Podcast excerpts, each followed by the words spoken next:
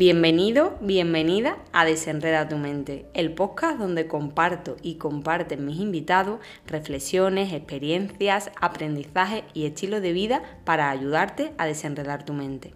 Yo soy Carmen Lara y si me preguntaran qué hago para desenredar mi mente, la respuesta la tendría bastante clara, correr y meditar. Soy corredora, maratoniana por cierto, y guía de meditación. Entreno la mente a través de la meditación para entrenar el cuerpo, sobre todo corriendo. Y ahora sí que sí, ¿comenzamos a desenredar tu mente?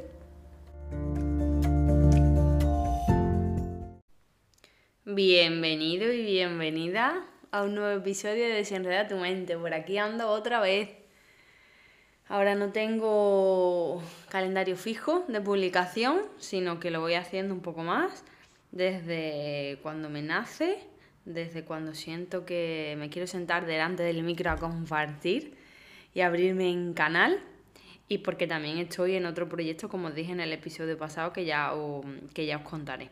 Pero necesito tiempo y quiero tiempo para mí, para no hacer nada, para, para observar, para vivir, para sentir el aire y para ese camino que estoy haciendo como yo digo a la gente de mi alrededor, hacia lo salvaje, literal. Cada vez quiero un contacto mayor con la naturaleza, con lo que es montaña, con lo que es playa, con lo que es aire. Así que cuando tengo un ratito, eh, lo que me gusta hacer es eso cada vez más. Huyo de la ciudad, me estoy dando cuenta a medida que pasan los días. Bueno, pues como habéis visto en el título de este episodio, este episodio lo quiero dedicar al Maratón de Sevilla. El Maratón de Sevilla que hice el 20 de febrero de 2022 y que es mi segundo maratón. Yo hice el primero en 2018 y en 2019 y en 2020 hubo, pero no lo hice. El año 2020 eh, hice solo la mitad. Entré en el kilómetro 21 hasta el 42 para acompañar a un compañero de trabajo mío y hacerle un poco de, apoyo ahí. Así que este año tenía un montón de ganas de volver a repetir porque la primera vez fue una experiencia también brutal e increíble.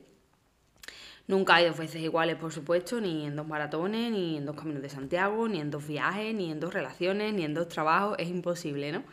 Pero como la experiencia me resultó maravillosa, quería volver a vivir algo al menos parecido. Sabía que algo iba a volver a salir. Y salió, por supuesto que salió. Así que aquí me, dispongo a contar un poco cómo, lo viví. Me he hecho mis notas, que estoy hoy a sábado 26 eh, de febrero, es decir, seis días después de haber corrido el maratón, es cuando lo estoy grabando. Y después ya de seis días, hasta estos seis días sin, sin correr, eh, pero haciendo descanso activo, bici, bicicleta, un poco de, fuerza, tranquila. Y eh, ayer por la tarde, viernes, después de nadar un ratito, estuve en una cafetería tranquilamente tomándome un café y saqué mi libreta y empecé a apuntar notas de lo que quiero transmitir a través del podcast, acordándome de momentos, de sentimientos, de emociones y aquí las tengo apuntadas para ir contando un poco. Hay muchas más dentro de mí, por supuesto, que, incluso ahora ni me acordaré, pero irán saliendo, mm, no solo como recuerdos, sino también como aprendizajes, que es lo que más me gusta, lo que me hace correr, que correr me ayuda siempre en la vida, como creo que he dicho en más de una ocasión, o por aquí, o por mi Instagram, o a la gente que me conoce, que para mí correr al final es como la vida, porque tú vas eh, por la vida andando, o vas corriendo, o vas caminando, como quieras. Pero siempre hay momentos en los que hay picos y hay valles, hay picos y hay valles. Y corriendo hay cuestas, hay llanos, hay bajadas, hay veces que mm, vas con más ganas y subes más rápido, hay veces que bajas eh, muy rápido o hay veces que estás bajando e incluso ni tienes fuerzas para bajar.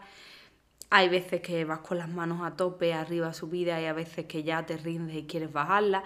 Pues corriendo es lo mismo, es lo mismo, vas sintiendo muchas cosas y durante 42 kilómetros sientes muchas, muchas. Pero he de decir una cosa que las tiradas largas de menos kilómetros en soledad se hacen más complejas, diría, tampoco difíciles, a nivel mental que haciendo los 42 kilómetros, eso sin duda. A mí los 42 kilómetros no se me hicieron largos. Y ha habido tiradas que se me han hecho más largas. Y eso que yo las tiradas largas siempre hago con mi padre, normalmente, que me ayuda, eh, viene en la bici y me va como eh, ahí dando apoyo. Pero el correr en un ambiente con gente y viendo a personas y el ambientazo como en Sevilla, los 42 kilómetros se me hicieron más cortos que las mm, dos o tres tiradas más largas que hice. Pero bueno, eh, voy a empezar por las notas que tengo. Esto ha sido de, de mí, de mi cosecha, y voy a empezar a contaros un poco. Cuando hablo de maratón, eh, lo primero que me ha salido aquí a apuntar es que el maratón no es solo los 42 kilómetros que haces ese día. Pero vamos, eso sin duda. Porque hay muchas personas que, que me dicen, uh, maratón, corre 42 kilómetros, madre mía. Y yo siempre digo lo mismo, es como no corre 42 kilómetros, es prepararte para correr 42 kilómetros, es todo el trabajo que hay detrás de esa preparación. Hagas un tiempazo o mm, hagas menos tiempo. De, cada persona tiene su mochila, cada persona tiene su vida familiar, su vida personal. Tienes que colocar entrenos, eh, hace frío o estás agotado, o no has dormido por la noche, o has tenido un mal día en el trabajo, o te has peleado con algún familiar o con algún amigo, o simplemente te duele el estómago. Y hay un mínimo de kilómetros que tienes que salir a correr, hay un mínimo de entreno que tienes que cumplir. A mí también cuando me dicen, llega un momento en el que no lo disfrutas y que se considera como una obligación, pues hay un porcentaje que sí. Si quieres llegar a correr 42 kilómetros, hay un porcentaje que no vas a disfrutar, que no sales a correr por correr simplemente, sales porque tienes que cumplir un entreno y porque al igual que mm, para conseguir una plaza en una posición tienes que sentarte a estudiar, para conseguir correr un maratón tienes que hacer una preparación. Yo si no lo hago no me pongo en la línea de salida de un maratón porque es una prueba que lleva tu cuerpo a unos esfuerzos muy grandes que tienes que estar preparado, tanto a nivel físico también como a nivel mental no cometer locura de ponerte ahí a hacer 42 kilómetros a ver qué pasa, porque en tu cuerpo pasan muchas cosas. Yo, por supuesto, no soy especialista en eso, pero de entrenadores míos, ¿no? Que me han ido contando, de personas que tengo a mi alrededor, de cosas que he ido leyendo, porque me encanta también mucho todo, todo este mundo. Entonces, no es ponerse ahí a lo loco. Entonces, no es correr 42 kilómetros, es el trabajo que hay detrás.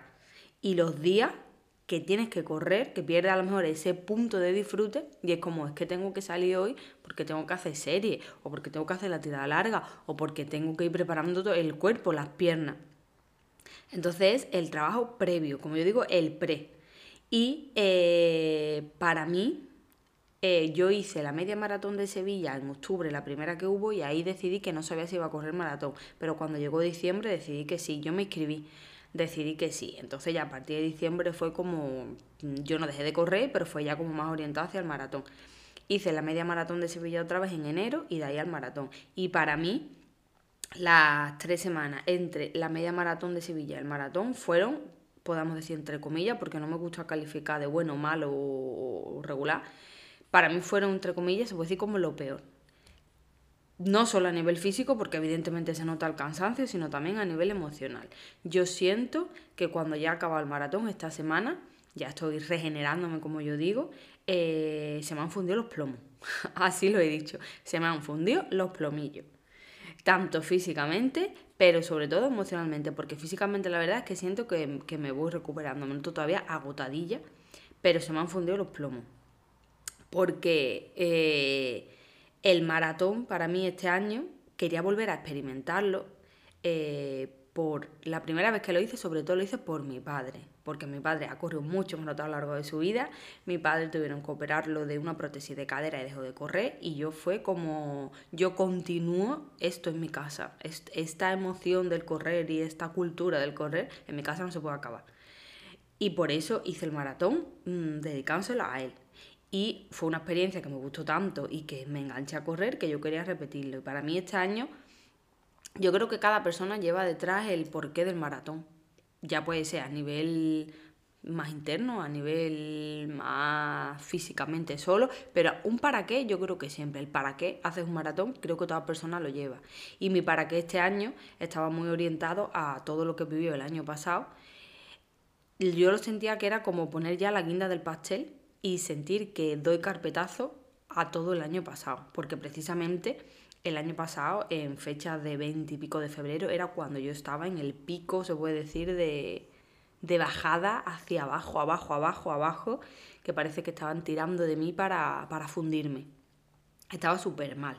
Entonces yo era como, aquí cierro un año en el que he renacido, o sea, he muerto y he resucitado como la canción. Entonces yo lo tenía así como quiero hacer el maratón, cruzo esa meta y ya es un renacer y un... Mi madre me decía que me gustó mucho, es como aquí comienza tu año. No ha comenzado el 1 de enero, no. Ahí comienza tu año, cuando cruces esa meta y veas que otra vez has podido y que a pesar de todos mm, los vaivenes que has tenido este año, te has preparado el maratón y has llegado ahí y has cruzado la meta. Y así lo sentí. Entonces, para mí el maratón tiene ese para qué. Y por supuesto, pues el para qué del, del que también corro, porque es algo que me une con mi padre, siempre. Yo, como siempre digo, en, mi, en mis carreras, en mis zancadas, mi padre siempre va conmigo e irá siempre de por vida, porque mm, esta vena del running, me, si me estuviera escuchando él, me escucha mi madre, mamá, díselo, eh, me reñiría porque no le gusta running, correr y punto. Entonces, esta vena del correr me la ha inculcado mi, mi padre.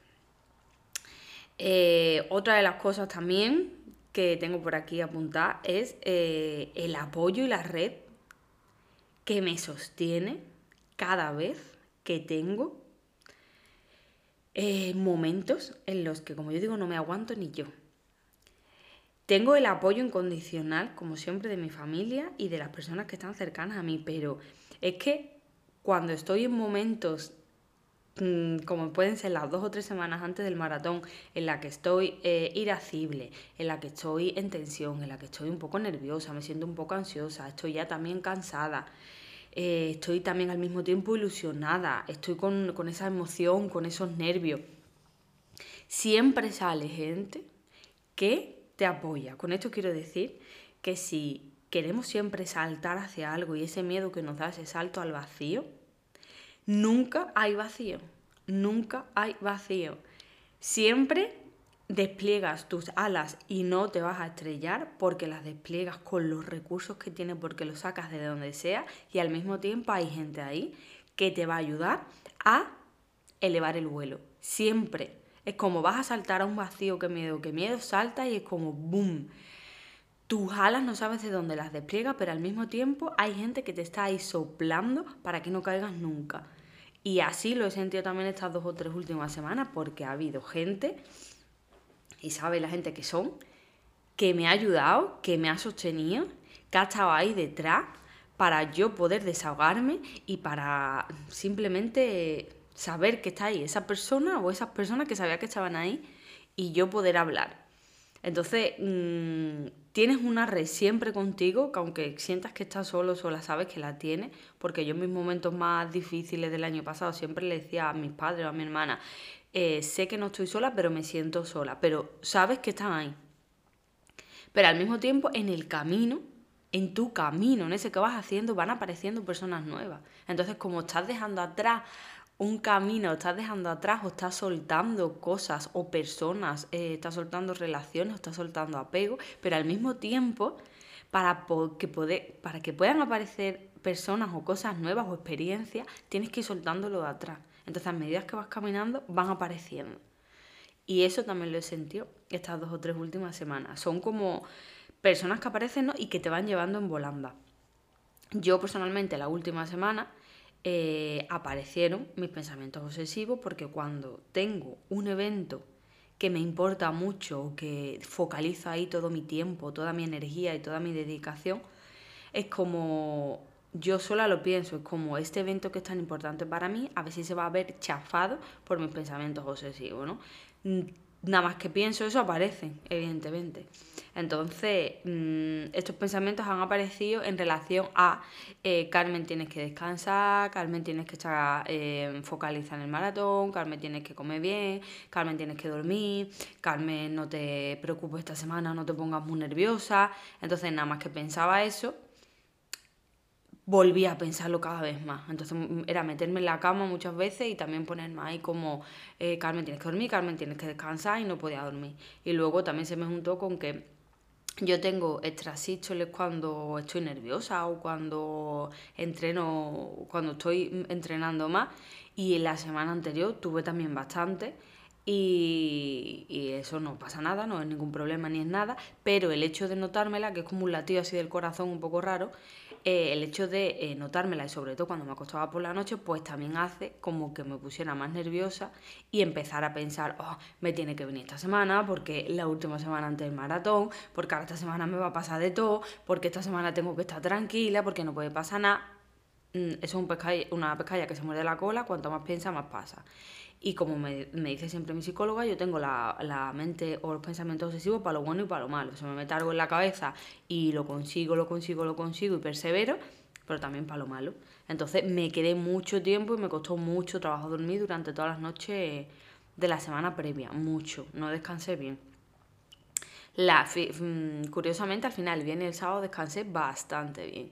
Por eso al final la vida es como gracias. La vida te va guiando y lo que tú das casi siempre lo recibe. Es como la vida te da las cartas, juega las cartas con lo mejor que sabes al final. Es como yo juego mis cartas sabiendo que esa semana aparecieron los pensamientos obsesivos.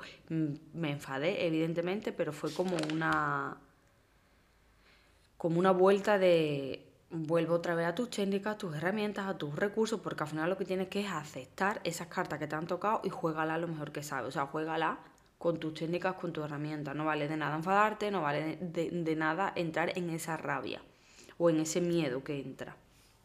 Entonces, eh, la primera vez ¿no? que ya empecé, digo, mierda, eh, vienen otra vez esta semana para empañarme todo hecho, porque siempre, porque en los momentos que más me importan, los momentos que más concentrada tengo que estar, pues, boom, qué aprendizaje, ¿no? Es como, qué aprendizaje otra vez en un primer momento siempre pienso que tengo una limitación, digo, ve, digo, tú tienes la limitación de los pensamientos obsesivos y las tendrás toda tu vida. Y es como, dudo de mí, siento que voy otra vez dando pasos hacia atrás y que nunca voy a poder avanzar, pero cuando ya me paro, lo observo, vuelvo a mirarme desde fuera, entiendo que no solo soy solo ese pensamiento, que solo es una parte de mí muy pequeña que decide de mí si me empaña todo y me perturba entera o la gestiono y me quedo con las otras partes tan maravillosas de mí que tengo y todo lo que tenía esa semana alrededor pendiente mía, personas ayudándome, personas eh, preguntándome cómo estoy, eh, disfrutando de, de, todos esos meses atrás, de todo lo que me he esforzado, iba a llegar el gran día. Entonces, depende de ti el pararte y el separarte de esos pensamientos. Cuesta mucho, no es fácil, no es fácil. Sí, ya me llevé tres o cuatro días sin prácticamente dormir y muy nerviosa. Pero el ser consciente de lo que está pasando en ese momento es como, vale, se vuelve a repetir la misma historia de siempre. Es como cuando tienes miedo. Es que siempre tengo miedo a esto. Bueno, es lo mismo, cada vez lo mismo. Y si te paras a pensar, las veces anteriores nunca ha pasado nada. ¿Cómo es racional las veces anteriores que no me han servido? Y cómo es racional algunas veces que sí. Pues agárrate ahí que se va la mente, sí, se va la mente 20 veces y se va y otra vez la tienes que volver a meter en el camino y se va y otra vez la tienes que volver a meter en el camino. Pero insiste, insiste, insiste, persiste, persiste y persiste. Es que no hay otra. Es que no hay otra, que lo tengo comprobado. Cada vez que vienen es como otra vez. Me enfado y es como, vale, da igual que te enfades. Sí, es que ya sabes que por ese camino te has llevado 10 años y no era. El, ¿Cuál es el camino? El camino de la aceptación, el camino del amor hacia ti, el camino del abrazo hacia ti, el camino de la compasión hacia ti, el camino de permítete mm, jugar las cartas con las que te están dando ahora mismo. Acéptala, acéptala que vas a estar al dos o tres días sin dormir. Bueno, pues hasta ahí. Entonces, ese es un aprendizaje que, me da también el correr, que me ha dado también el maratón. Es que me, lo ha dado la semana de antes y lo pensé mucho y escribí también mucho sobre ello. Bueno, más cosas. Entrando en materia del maratón, eh, yo salí el viernes del trabajo a las 2 y dije, eh, modo maratón on ha empezado el fin de semana maratón, no solo es un día. Y el viernes, eh, pues comí con mis padres y luego el viernes por la tarde fue cuando nos fuimos a recoger dorsal, que fui también con mis padres. Y cuando salimos de allí, eh, que estuvimos dando una vuelta por la feria del corredor, me hice un montón de fotos. Eh, vi también una chica que corre, que no sé si la conocéis, que se llama Cristina Polanco, que es también embajadora de, de ASICS y tiene un montón de seguidores y la tía corre mucho. La vi, también hice una foto con ella, estuve por allí viendo un poco el ambiente y cuando salimos fuimos a comernos una pizza rica y buena. Y luego pues el sábado lo que hice fue estar en casa relajada, eh, solté un poco de pierna y estuve comiendo bien, estuve meditando. El día de antes mm, recuerdo, me pasa casi siempre en todas las carreras, bueno, cuando es una media maratón, ¿no? Una media maratón o, o en el otro maratón igual. El día de antes siempre pienso, bueno, el día de antes se acentúa, porque lo pienso toda la semana de antes. Siempre pienso, eh, yo ahora mismo no estaría para correr 42 kilómetros. Y me pongo como una tonta, podríamos decir, como a dar como a dar una carrera de nada, de tres o cuatro pasos por mi pasillo, por fuera por mi jardín, y digo, yo ahora mismo no estaría para correr 42 kilómetros. Y antes eso me agobiaba mucho, pero ahora no. Ahora automáticamente cuando hago eso, pero lo hago, ¿eh? lo sigo haciendo, pero automáticamente digo, bueno, es que ahora no lo tienes que correr, ¿sabes? Lo tienes que correr dentro de tres días o lo tienes que correr mañana. Entonces el sábado lo hice dos o tres veces, digo, digo, me siento como cansada y hacía así como que trotaba un poco en mi casa y digo, yo ahora mismo no estaría para correr 42 kilómetros. Y era digo, bueno, pero es que no es hoy, es mañana. Así que mm, de aquí a mañana pueden pasar tantas cosas, puede cambiar tu estado tantas veces, porque estamos en continuo cambio al final. Entonces, antes sí que me agobiaba, pero ahora ya mm, como que me vengo mucho más al presente y automáticamente, ya es que automáticamente digo, bueno, pero es que ahora no tengo que correr los 42 kilómetros, es que es mañana o es que es dentro de, eso, de, de 10 horas, es que no es ahora exactamente.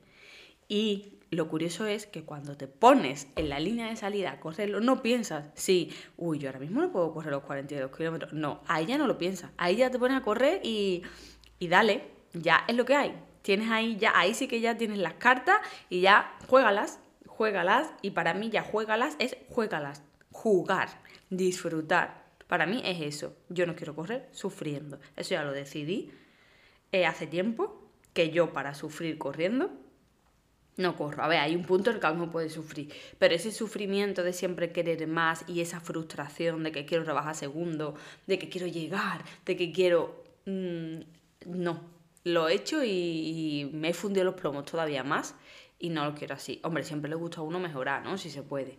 Pero en un maratón para mí eh, quiero disfrutar y, lo disfruté eh, mucho. Eh, ahora entraré el día del maratón. El domingo, me levanto por la mañana. ¿Qué pasó el domingo cuando me levanté por la mañana? Pues me pegué mi gran desayuno y tú tenía, mientras que me iba cambiando, eh, tenía en, la, en el baño, cuando me estaba poniendo mi, toda, mi ritual, mi, mis bragas que tengo de, de carreras largas, mi, mi top, mi pantalón, todo. Me lo voy poniendo todo y dejé en el baño la foto del primer maratón de mi padre, que la tengo yo. La foto del primer maratón de mi padre fueron en 3 horas 28, que no creo que haga yo eso en mi vida, pero bueno. Y me encanta esa foto porque es una foto, imaginaros, de hace no sé cuántos años. Creo que es de la edad que tiene mi hermana, o un año menos. Mi hermana eh, este año cumple 39, si no me equivoco. Creo, mana. No me mates si no lo estoy diciendo bien. Eh, pues creo que ese maratón es de hace 37 o 38 años. Es un poco más menos que mi hermana. Entonces imaginaros las carzonas, los calcetines, todo antiguo, ¿no? Entonces es una foto que me encanta. Y es de los, creo que es de los primeros maratones de Sevilla, creo que fue el segundo que se hizo. Y, mm, hablando con mi padre, que hablo muchas veces, en aquella época no había ni gele, ni había el reloj que te estaba cronometrando, eh, a cuánto tiempo iba, eh, no, había el ambiente que hay por las calles por Sevilla, no te daban lo mismo que te dan ahora, no, no es lo mismo para nada, no tiene nada que ver. Y era como ahí tú llegabas, salí, eh, te, te, daban el pistoletazo, tú sales a correr y punto, tú sales a correr y llegabas, es lo que había. Y no hacía serie, no hacía farle, no hacía, mm, no sé, mm, el, todas las cosas que hay en día para prepararse un maratón, no. Era como tú corrías y punto, salías a correr y ya está, y hacías kilómetros. Y el día del maratón tú cogías, salías y dabas y tú te ponías a correr y lo cabía, punto pelota, no había más. Entonces, como esa foto la tengo yo y me encanta, tenía esa foto en el baño puesta allí, yo me estaba vistiendo y estaba mirando esa foto. Es como, ponte en la salida, dale a correr y lo que haya y lo que salga y disfrútalo y punto pelota. Porque para eso este día, para eso lleva tanto tiempo esperando como este renacer y este año nuevo. Así que me gustó, la tenía allí, me, me encantó. Como ese silencio de la noche, vistiéndome, como, como dice la gente, parece que me estoy vistiendo de, de torera, ese ritual, pero más de un corredor entenderá esto. Y ya luego pues me recogieron mis padres, porque me recogieron mis padres para llevarme. Eh, yo vivo a las afueras de Sevilla y ya me recogieron y nos fuimos los tres juntos. Y mi madre también me, puso dentro de mi top eh, una, una estampa de una santa en la que ella cree mucho y siempre me la pone en, lo, en mis cosas así también importantes. Y me la, me la puso en mi top con un imperdible que me la dejó puesta, que ella es como, déjala ahí, que ella también te, te lleva y te protege. Ella cree mucho en esa santa y entonces yo me encanta también llevarla conmigo porque es como la protección de mi madre. No, yo no lo siento como la protección de esa santa, yo siento que es la protección de mi madre también y el llevarla conmigo. Así que también es un ritual que lo hicimos aquí en mi casa. Y luego ya cuando llegué, pues eh, no sabía si iba a correr con un chico que fue compañero mío en el trabajo y finalmente corrimos juntos porque él estaba en un cajón y yo estaba en otro. Eh, yo sabía que él corría, sabíamos los dos que corríamos. Bueno, él eh, también dudaba porque tuvo COVID la semana de antes, pero al final eh, nos encontramos allí. Y no nos pusieron problemas para meternos en el mismo cajón, así que salimos juntos. Y la verdad, en relación a correr juntos, soy reacia a correr con una persona al lado y además tantos kilómetros, por simplemente, y creo que también me entenderá mucha gente que corra, si yo estorbo o a mí me estorban. Y si es una persona con la que a lo mejor no tienes tanta, tanta confianza, cuesta a lo mejor trabajo decirle, eh, mira, eh, me voy porque siento que eso, que voy más lenta porque estoy aquí contigo, y al revés también, el decir vete y que la otra persona se va en el compromiso de no, y al final yo creo que te sientes un poco mal. Entonces, para correr con una persona a tantos kilómetros, un poco de confianza, aunque yo creo que entre corredores eso se entiende, pero bueno. Mm, era reacia hacer maratón con alguien y He de decir que hice con el, maratón con este chico los 42 kilómetros enteros. No sentí que lo estorbara ni que me estorbara para nada. Fue también una sensación y un aprendizaje de la vida y del correr. Eh, uno al de otro, cada uno iba a su carrera. Evidentemente hablábamos de gel, agua, isotónico, lo cogemos por la derecha, lo cogemos por la izquierda, pim, pam, lo, de la carrera, ¿vale? Era lo que básicamente hablábamos, no hablábamos de otras cosas, no hablábamos del trabajo, eh, que fuimos compañeros de trabajo. Em, pero cuando nunca he corrido tantos kilómetros con una persona, es la primera vez que corro tantos kilómetros al lado de una persona, pero fue una sensación de mm, eh, voy súper bien voy súper bien, vamos los dos al mismo ritmo, pim, pam, pim, pam, y fue la verdad súper guay. Al final del todo, él eh, le pesaba un poco más las piernas. A ver, es que él tuvo COVID la semana de antes. Yo para mí, vamos, mm, para mí ha sido un, un, un, crack también este chico. Habiendo, yo no sé si lo hubiera hecho, no, creo que no me hubiera atrevido, la verdad. Por como yo soy, creo que no me hubiera atrevido. Y mm, al final lo hizo entero no pudo hacer la tirada más larga, porque la tirada más larga que hizo fue la media maratón de Sevilla de 21 kilómetros. Entonces al final si noté yo como que yo iba, íbamos al, iba al lado de él, pero como que se quedaba un poco atrás. Pero al final entramos juntos y echó el resto que tenía que echar Javi, casi se llama, y, y bien. La verdad es que mm, fue muy guay. El hacer también la carrera acompañada de esa forma tan también, como yo digo, aparecen personas cuando tienen que aparecer y mm, sin dar más ruido. Es que van apareciendo en tu camino de forma silenciosa. Si tú al final invocas eso y lo que pides es eso, van apareciendo ahí de una forma y de otra y te llevan, al final también te llevan y te apoyan y te ayudan. Es la, el chico es el, el que he colgado en mi Instagram alguna foto y el que he dejado también en el post. Así que también me hice una carrera súper agradable con él. La, la, sentí también como que la. como no quería, quería hacerla sola, pero también me ha sumado mucho. Y he de decir que es que se me hizo corto. A mí los 42 kilómetros se me hicieron corto, que no quiero decir que no me dolieran las piernas, ¿vale? Las piernas me dolían. Eh, de pecho fui bien todo el tiempo. No sentí en ningún momento de no puedo, ni de eh, quiero llegar ni de quiero parar. De hecho, de pecho podía haber seguido trotando una vez pasados los 42 kilómetros, porque no forzamos. Yo no quería forzar, eh, tampoco mm, porque lo que quería era llegar y disfrutarla y cumplir mi reto. Y evidentemente este chico después del COVID, pues también salimos muy conservadores los dos. Así fue como salimos. Entonces de pecho súper bien, pero evidentemente a partir del kilómetro 30 y pico, las 30, 30 y pico, ya la empieza, las piernas empiezan a pesar y empiezan a dolerte. He de decir que esta vez me han dolido más que la otra.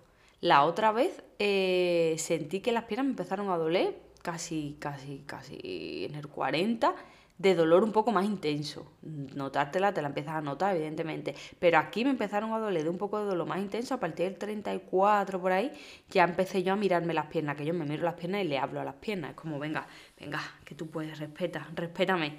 Como, venga, tú puedes, fuerza, fuerza. Y pedía mucho durante, cada vez que pensaba en en, todo lo que me quedaba por delante, siempre pensaba, fuerza, Carmen, fuerza. Has tenido mucha fuerza muchas veces para salir del fango. Venga, fuerza, lo que quiero es fuerza, fuerza. Y eh, mis padres, eh, que estuvieron conmigo, ¿no? Me vieron en el kilómetro 12, en el 21, en el 30 y en meta. Y cada vez que veía a mis padres era un, evidentemente, un chute. Porque si yo vivo el maratón, ellos lo viven igual. Mi padre porque la corrió muchas veces y mi madre porque al verme a mí y al ver lo que supone, ella se emociona igual. Es, es que esto hay que vivirlo, hay que vivirlo desde dentro y desde fuera. Y mi madre también lo sabe, mi padre. En el kilómetro 12 al principio me vieron y les di mi, mi cortaviento que tenía. En el kilómetro 21 ya en la media maratón ellos me llevé la sorpresa de que se hicieron una camiseta para mí, para animarme, tanto mi madre como mi padre, los dos, y los vi con la camiseta puesta y también fue súper emocionante. En el kilómetro 30 y algo seguían estando ellos y aquí se incorporó mi sobrina y mi hermana y mi sobrina llevaba también una camiseta diciendo viva mi tita, que también fue súper emocionante, es que es para vivirlo, fue mágico, estaban allí allí estaba mi equipo de vida, podríamos decir, el equipo que me ha sostenido mucho durante este último año y que sé que me va a sostener siempre a pesar de nuestras diferencias, a pesar de nuestra, eso, nuestra, nuestros intercambios, nuestras formas de ver la vida distintas, evidentemente, pero sé que siempre vamos a estar ahí y nos vamos a respetar en lo que cada uno quiera o hacia donde cada uno quiera ir. Que eso también lo hemos aprendido juntas mi madre y yo este año. Que ya haré un poco aparte mm, o un episodio sobre eso porque al caminar yo, ella viene caminando conmigo y el otro día me dijo también unas palabras muy bonitas que ella como que al verme a mí superar los miedos, está ella superando muchos suyos. Entonces para mí eso es maravilloso. Es como cuánto me alegro. Es brutal. Es brutal que me diga eso mi madre. Así que yo súper contenta cuando me dice eso y, y lo que yo se puede decir he muerto y he resucitado durante este año, he resucitado y han entrado muchas cosas nuevas en mi vida, tanto de proyectos, de ideas, de personas, de lugares, de emociones, de sensaciones. Yo soy otra persona en muchos aspectos. Eh, hay cosas, bueno, todos vamos cambiando, pero este año yo he cambiado mucho.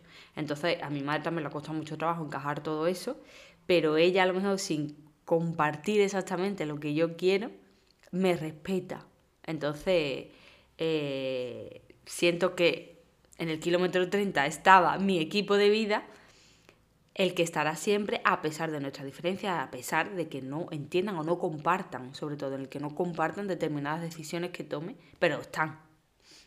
Que para mí eso es querer Y para mí eso es eh, la familia o es un amigo. Como yo no comparto o no haría lo que tú haces, pero aquí estoy, te voy a dar la mano. Y si al final te caes, te hundes, no voy a estar aquí para decirte, te lo dije porque yo no lo haría. No, voy a estar aquí, ven y te voy a recoger conmigo y te voy a abrazar y ven, te vuelve otra vez. Vuelve las veces que tenga que volver. Para mí es como yo siento mi equipo de vida, que es mi familia, como despliega tus alas y, vuela, que mi madre me ha dicho que me ve como un halcón, y me encanta, dice que ella se imagina como si yo fuera un halcón, despliega tus alas y vuela, ve donde tengas que ir, cáete, equivócate o triunfa y pásatelo de mm, muerte donde sea y vive y disfruta y quédate donde tengas que quedar, pero si quieres cerrar tus alas y quieres volver, aquí vamos a estar y vamos a estar siempre. Para mí, eso es la familia. Y eso, juntos, también lo hemos aprendido este año. Y lo digo y me emociono. Ha sido un camino también que nos ha servido para eso. Y el maratón también sirve para eso. Porque yo estoy corriendo y no solo es lo bonito, sé que si yo me tenía que parar, evidentemente, no iba a pasar nada. Es como, venga, vuelve otra vez aquí. Despliega y vuelve. Entonces, eso también lo hemos aprendido este año juntos todos. Y luego en meta, bueno, mi hermana y mi sobrina también estuvieron el kilómetro 40 por ahí, que las vi también. Y luego en meta ya estaban allí mis padres esperándome y ya fue mm, la sensación de Carmen. Eh, toma súper orgullosa de mí, súper contenta, súper agradecida, súper la fuerza que tienes dentro, la has vuelto a demostrar otra vez y aquí estás otra vez cruzando una meta. Y la cara que tengo en una de, de las fotos que me hizo mi padre, esa cara la quiero miles y miles y miles de veces en mi vida. Es cara de toma, soy feliz de esto es vivir, esto es pasión por la vida, esto es pasión por lo que hago. Quiero esa cara de, de pasión por todo lo que haga y sentirme grande, sentirme enorme, sentirme que, voy caminando hacia donde quiero.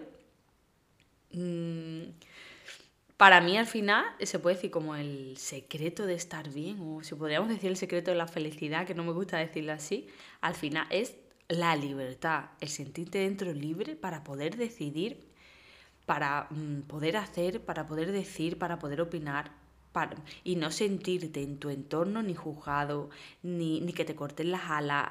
Es como, soy libre, esté donde esté al final, no importa el lugar. Y al final, el secreto de esa libertad para mí reside en el coraje, en la valentía. En, yo soy libre y voy caminando hacia libertad por la fuerza y por la valentía que estoy teniendo de tomar decisiones y de jugar las cartas sin resignarme ante la vida, sino aceptando lo que hay y desde ahí vamos que nos vamos a jugar, vamos que nos vamos a disfrutar, pero no resignándote con lo que te toca. Y ya llevo 37 minutos. No todo esto eran, eran apuntes. Tengo más cosas aquí. Al final, eh, la maratón o, sí, o todo, todo trabajo duro que uno hace y que ve ya como en la cúspide, si persistes, si te esfuerzas, si confías, al final eso es la, la vida te da las cartas, pero tú al final decides cómo jugarla, decides si un día que está lloviendo sales a entrenar, aunque no hagas el entreno completo, pero haces un poco, o te quedas en el sofá y buscas la excusa de está lloviendo y no salgo, y mañana estoy cansado y no salgo. Y excusas siempre hay. Entonces, las cartas las puedes jugar tú de una manera o de otra. No siempre para sacar un 10, pero siempre se pueden jugar. Al final eres tú el que decide si abandonas la partida o no.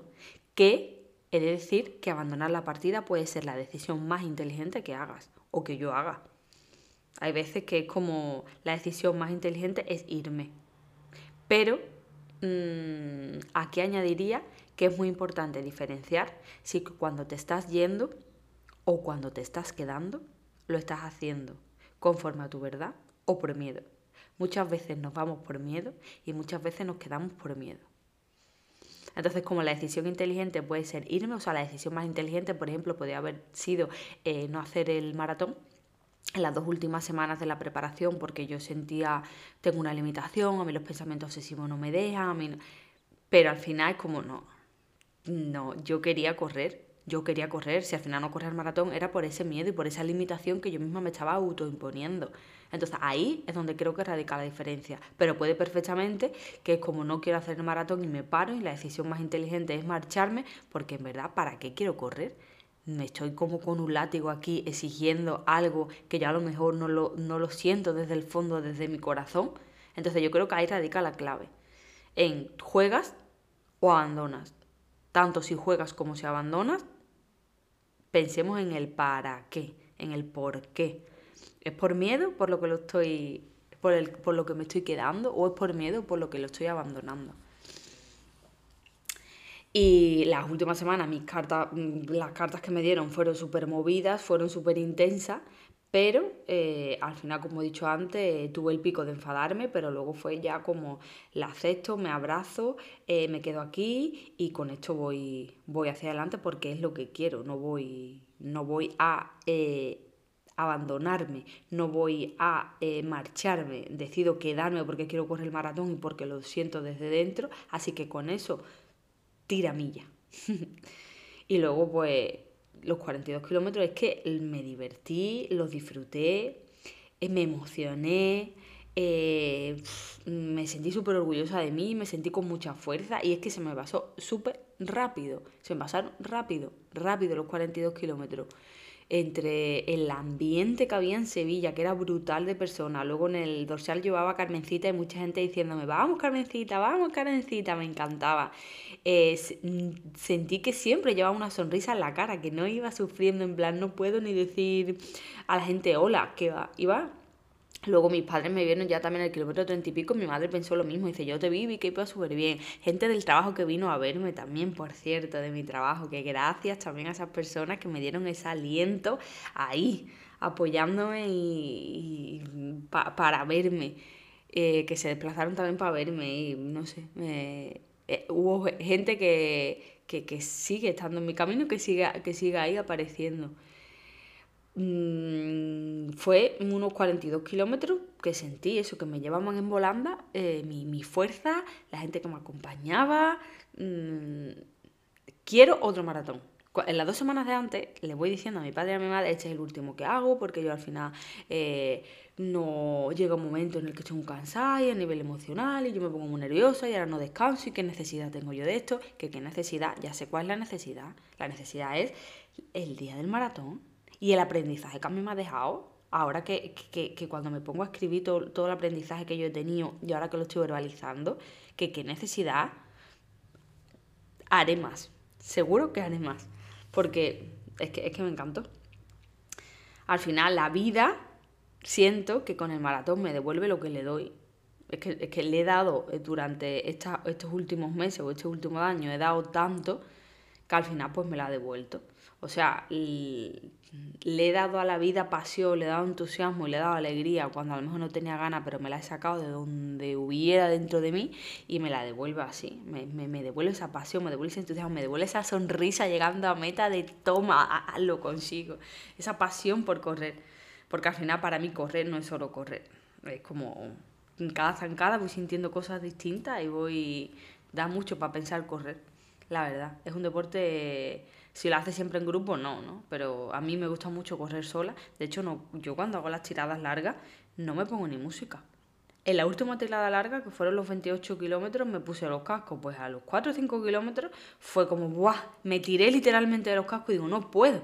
Digo, esta música me perturba. Es como la, música no me deja eh, estar pendiente de las zancadas de mi cuerpo, de mi pecho, de, de esa expansión que siento, del aire que va entrando, que va saliendo de mí. Es como la música me, perturba, me, hace salir del correr, que yo corro porque me encanta sentirme, me encanta eh, esa presencia al correr y literal me lo puso porque digo, wow, 28 kilómetros se van a hacer muy largo, ponte música. Pues a los 3 o 4 kilómetros que literalmente me arranqué los cascos y dices, va, y me tiré de los cascos y me los guardé.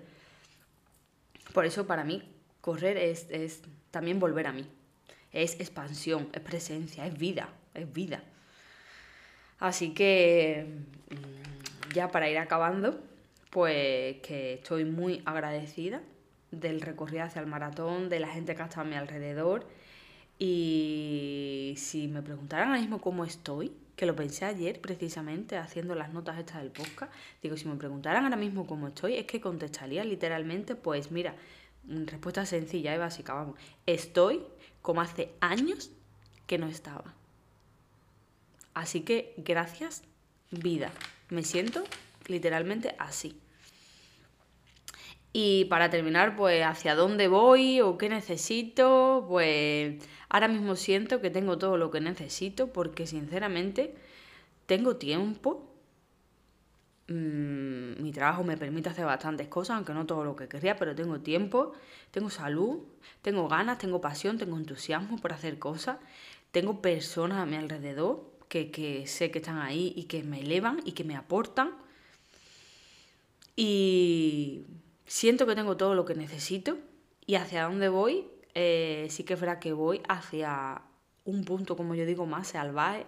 Quiero estar más en contacto con lo que es la naturaleza y sí que es verdad que voy hacia poder conseguir una pausa en mi vida, como ya os he dicho, de, del diario, de, de, esa, se puede decir, como rigidez, entre comillas, de voy a trabajar, salgo de trabajar, hago esto, hago lo otro, lo pim, pam, pum quiero unos meses parar de eso para dejarme llevar.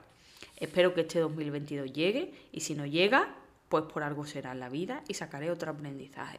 Así que quiero ir hacia ahí, pero sinceramente, si algo aprendo de este último año es que la vida es ahora. No sé si mañana al final va a salir el plan que tengo preparado o si va a salir dentro de una hora. Así que eso es lo que quiero, pero si finalmente no sale, pues será porque ha salido otra cosa y de esa carta que me da la vida, pues la jugaré también de la mejor manera que yo pueda. Y a nivel eh, de maratón sí que me gustaría hacer algún medio maratón antes del verano. Alguno sí que me gustaría hacer.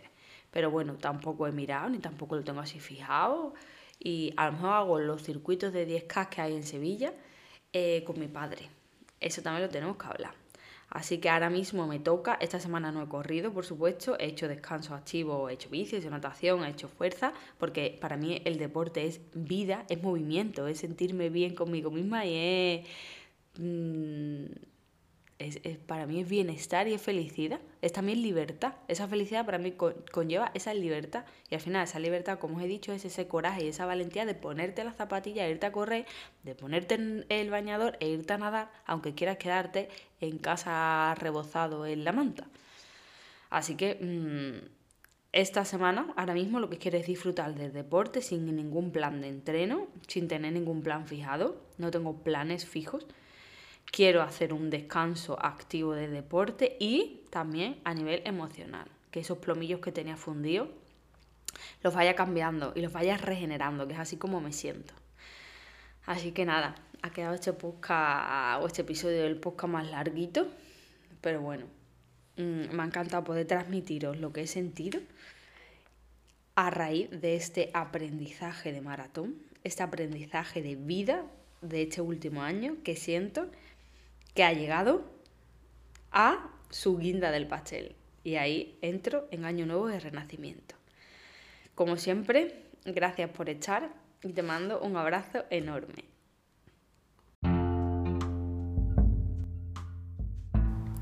Pues hasta aquí el episodio de esta semana, que espero que te haya ayudado a desenredar tu mente. Si te apetece compartirlo en tus redes, no te olvides de etiquetarme, no sabes la ilusión que me hará y además de esa forma podré llegar a más personas.